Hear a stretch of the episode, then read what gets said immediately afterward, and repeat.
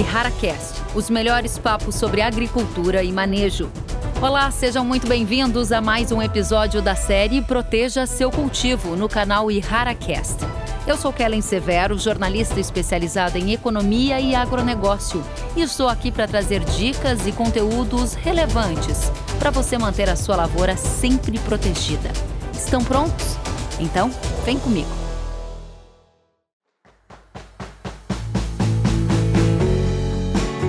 No episódio de hoje do Proteja Seu Cultivo, eu conto com a presença do Marcos Vilhena, gerente de produto de inseticidas da Ihara, para conversar comigo sobre um assunto que preocupa todo produtor de soja, o manejo das principais pragas. Vamos saber qual o cenário atual, as perspectivas, os desafios, as novas tecnologias e muito mais com o Marcos, que já está aqui conosco. Tudo bem, Marcos? Seja muito bem-vindo.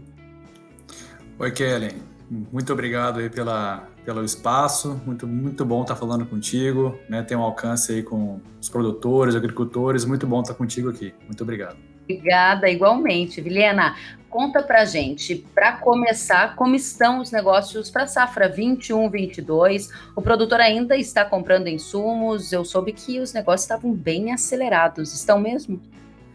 Exato, Keren, bom ponto esse. É, é a gente está passando por um momento aí de alta dos preços, né, do, das commodities no geral, e o produtor ele aproveitou esse momento para é, fazer as compras antecipadamente, né? Então, o, a safra 21-22 ela se mostrou um pouco diferente das demais aí das últimas safras, justamente pelo produtor antecipar os negócios deles, né? Então, muitos negócios aconteceram mesmo no final de 2020, né, e logo no começo de 2021. Então, boa parte da safra, né, dos insumos da safra já estão é, com os negócios fechados, né? Temos poucas, uma pouca porcentagem ainda em andamento, né? É, mas algum espaço ainda aí para repiques que podem acontecer ao longo da safra. Né? Interessante, né, Velena, essa agilidade, essa antecipação de negócios.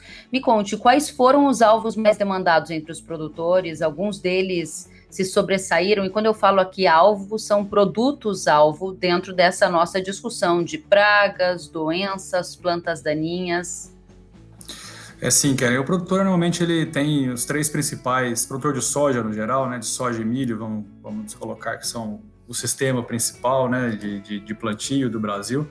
É, ele se programa principalmente para três segmentos, né? Ele tem ali o produto que ele compra para dessecação de plantio, né? Normalmente o glifosato, ele se programa para para compra do produto para controle de ferrugem, né, uma doença, e principalmente nos últimos anos ele já se programa para compra de produtos para o manejo de percevejos, né, que é essa praga que vem aumentando muito nos últimos anos já faz parte aí é, da programação de compra do produtor. Você acha que dentro desse contexto de pragas, doenças, daninhas, dentro da esfera de pragas, hoje quais são as que mais preocupam? É, sem dúvida, é, é, o percevejo é a praga que vem causando mais dor de cabeça para o produtor. Né? É, o produtor ele já tem aí um histórico é, longo né, de, de ter ali o, a lagarta no, no, no, na programação, no manejo dele, mas na última década a gente pode dizer que o percevejo ele tomou esse espaço, né? tanto com a entrada de novas tecnologias, é, de, de, de, variedades que têm esse controle de lagarta, né? É, o percevejo acabou ocupando esse espaço e, e, e, realmente ele se disseminou pelo país e está presente hoje em, em, todas as regiões do Brasil, realmente causando, é, se não bem manejado, causando um grande prejuízo para o produtor. Eu posso concluir que o problema com o percevejo gerou o incremento de demanda por produtos para fazer o controle dessa praga. Isso foi bastante significativo nos últimos tempos? Exatamente, Kellen. A gente tem um, um, dado da última década, né? Se a gente pegar os últimos 10 anos, né? A gente saiu aí de, um, de uma adoção né, para controle de percevejo, na faixa de 70% das áreas tinham adoção para para manejo de percevejo. Hoje essa adoção está na faixa de 98%, então quase 100% dos produtores é, têm necessidade de fazer o manejo de percevejo na sua lavoura, né? E ó, junto a isso, nós saímos aí de uma média de 1,5, 1,6 aplicações para percevejo durante o ciclo da soja, para hoje quase 3. Nós estamos em 2,9 já de média Brasil de aplicações. Então a gente teve esse aumento de adoção, né, da necessidade de de manejar a praga e também houve um aumento do número de aplicações que o produtor tem que fazer durante o ciclo para conseguir ter um controle satisfatório é, do percevejo durante o ciclo. Isso tem a ver com a resistência dos químicos disponíveis no mercado, esse aumento na demanda por esse produto, o aumento da aplicação?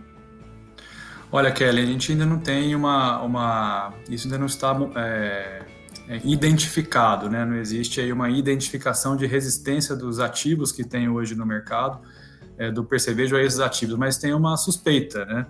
É, e a gente vê realmente é, esse aumento do número de aplicações e também um aumento da dose que os produtores tão, estão tendo que utilizar dos produtos que já estão no mercado, né? Então, realmente, isso diretamente aumenta o custo dele de, de manejo, né? Então, realmente é um ponto de muita atenção, um ponto muito importante esse que você tocou aí, de atenção à resistência que pode estar sendo é, causada aí pela repetição, né, pelo uso constante dos mesmos princípios ativos.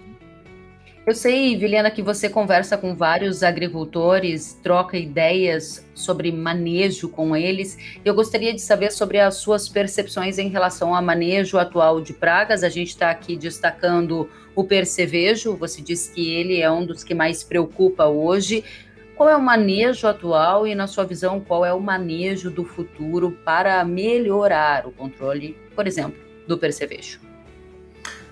Bom, Kelly, é, a gente é, hoje tem produtores mais é, capacitados, especializados e que se preocupam, né? É, mas tem, temos uma grande maioria que é, ainda procura fazer aplicações calendarizadas, né? Então ele tem ali o calendário quando ele vai entrar com a aplicação e muitas vezes não é o momento ideal, pois a praga já está estabelecida na lavoura, né?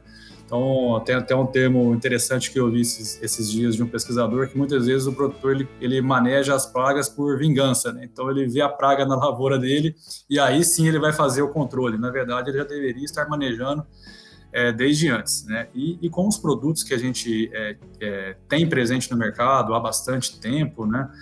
O produtor hoje ele faz um, um, um vamos colocar um, uma redução da população apenas, né, várias vezes, um controle que é de, a gente pode chamar de um controle de choque da praga. É, ele tem um nível populacional, ele faz a aplicação, reduz a população da praga, mas a gente tem inúmeras é, gerações ali, né, pragas em diversos estágios de, de vida que vão gerar uma nova população, uma nova infestação.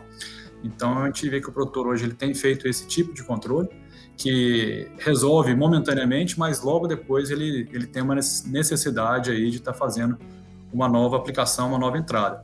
E o que a gente vê para frente, Kellen, é o produtor realmente ele se preocupando ali de fazer um, um manejo dentro, de, dentro do, do, do, ciclo da cultura dele. Né? Ele começar as aplicações logo no estabelecimento da população da praga, e aí utilizando produtos que, além do efeito de choque, vão poder fazer esse controle populacional, mantendo o nível aceitável, né, baixo, que não cause dano, ou mesmo que contribua para que ele faça um bom, uma boa redução dessa população quando necessário.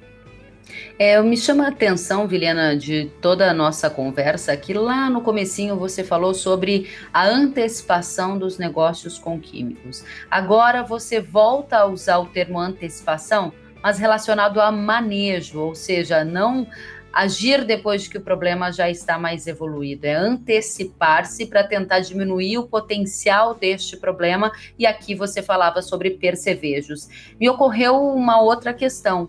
A mosca branca também é relatada por produtores como um problema sério. Essa mesma lógica de antecipação no manejo, que seria um manejo do futuro, que você acredita que pode ajudar no controle de percevejos, também vale para a mosca branca? Perfeitamente, Kelly. É, a mosca branca, ela, ela foi uma praga que não era uma praga é, tão comum na cultura da soja, né, mais comum na cultura do feijão, do algodão, mas por todo o sistema de cultivo que a gente tem, né, soja, algodão, soja, feijão, ela acabou se estabelecendo na cultura da soja e, e a sua é, presença acabou se alastrando aí por boa parte do cerrado brasileiro e hoje até mesmo em regiões aqui de São Paulo e também do oeste do Paraná. E ela é uma praga, sim, assim como o percevejo, é, o controle, a entrada de manejo tardio dela, muitas vezes já, é, já não é necessário, já não é possível evitar o dano que ela causa, né? Então, sim, né, é uma praga que, que é muito importante é, se manejar antecipadamente quando se, se, se, se, se vê o início da população da praga na lavoura.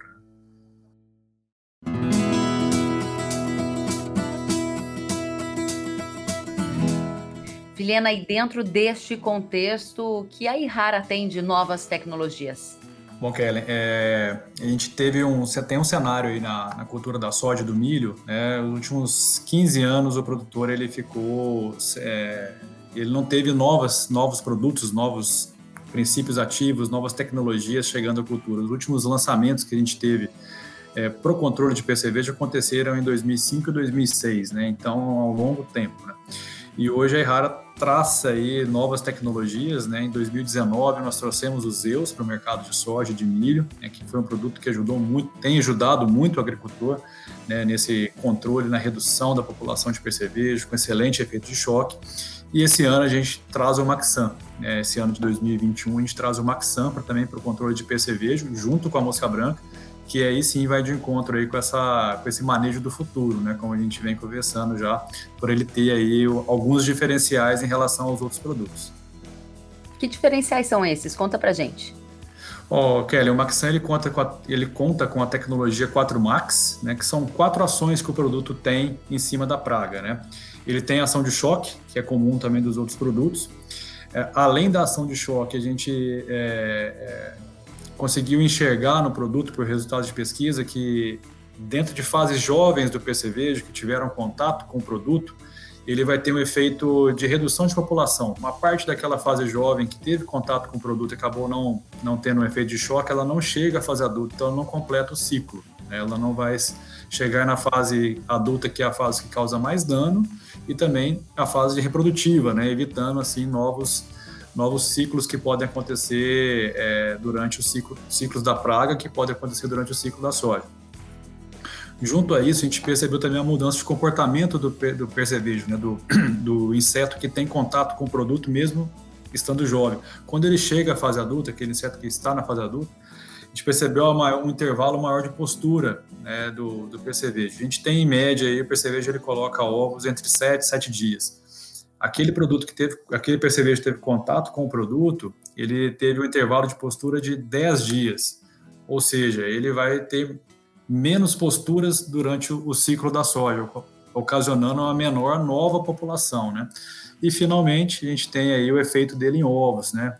Tendo a população de ovos na lavoura e, e, e essa população, o produto tendo contato com esses ovos, a gente percebeu que não tem eclosão desses ovos é uma grande parte desses ovos não eclode, então você não vai ter nova população. Então, justamente esses quatro pontos: o choque, a redução da população que chega à fase adulta, o, aumento do intervalo entre posturas e o controle de ovos que fazem aí do Maxan ter esse diferencial, né, ajudando, né, contribuindo para que sempre esteja a população no nível mais baixo aí durante todo o ciclo da soja, ajudando o produtor, quando necessário, entrar com controle é, de choque, né?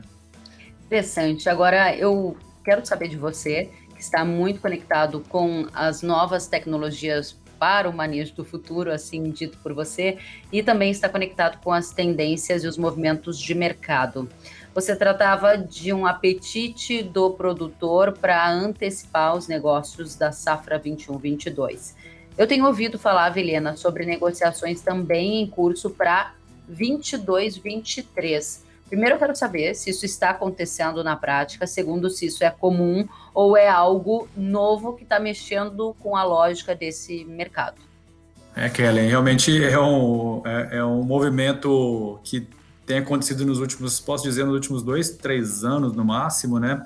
E de fato, a gente já, já tem uma movimentação grande de mercado acontecendo para fechamentos da safra 22, 23 né, inicialmente com algodão, que é uma cultura que tem contratos futuros, né, então isso possibilita o agricultor é, também fechar o insumo dele, né, o produtor ele vende o, a commodity dele já bem antecipadamente, e o produtor acaba comprando, travando os insumos dele também, e vem acontecendo isso com a soja e com o milho também antecipadamente, visto o preço que a gente tem hoje de tanto de soja quanto de milho, né? E a demanda forte que vai acontecer para essas duas commodities, o produtor está aproveitando desse bom preço, né, que ele, que ele está travando o seu produto, e aproveitando já para poder fazer esse, esse travamento de insumos que é, estamos aí num momento bem desafiador em relação ao suprimento, né? Então, mais uma vez, a gente vai ter uma, uma antecipação de negócios aí também para a safra 22-23. Ou seja, você está nos dizendo que já foi dada a largada para a safra 22-23. Já foi dada a largada, Kelly, exatamente. Já foi dada a largada e o produtor, é... ah, ele está correto, né? Ele está se programando, quanto mais antecipadamente ele se programar, né, mais seguro ele vai estar no momento da safra de ter o produto disponível para poder fazer ali o, o cultivo dele de, da melhor forma possível. Vilena, que conversa boa, muito bom saber de você como estão indo as coisas no mercado, as novidades de manejo. Deixa aqui o seu último recado para a nossa audiência. Ok, Kelly, é, eu queria é, compartilhar com o produtor, né, que realmente ele, ele continue é, aberto aí cada vez mais a, a tecnologias, né, a informação, é, e que a Ihara sempre estará aí ao lado do agricultor, faz parte da nossa missão de contribuir para a agricultura brasileira e a gente ter cada vez mais aí produtos, né, como os Zeus e o Maxan hoje disponíveis para o agricultor poder fazer o melhor manejo possível né? Então, desejamos aí um, uma excelente safra que vai começar 21, 22, bons negócios para a safra 22, 23 e que o agricultor possa sempre contar com a Errara. Muito obrigada, Vilhena. Foi uma satisfação ter você conosco neste episódio. Sucesso, saúde, até a próxima.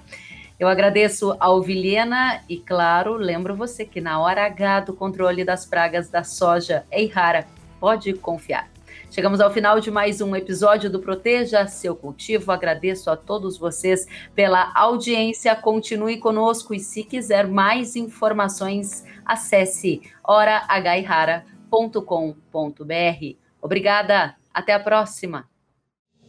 Você ouviu mais um conteúdo exclusivo e rara, com informações na hora H para o seu cultivo. Ei, rara, pode confiar.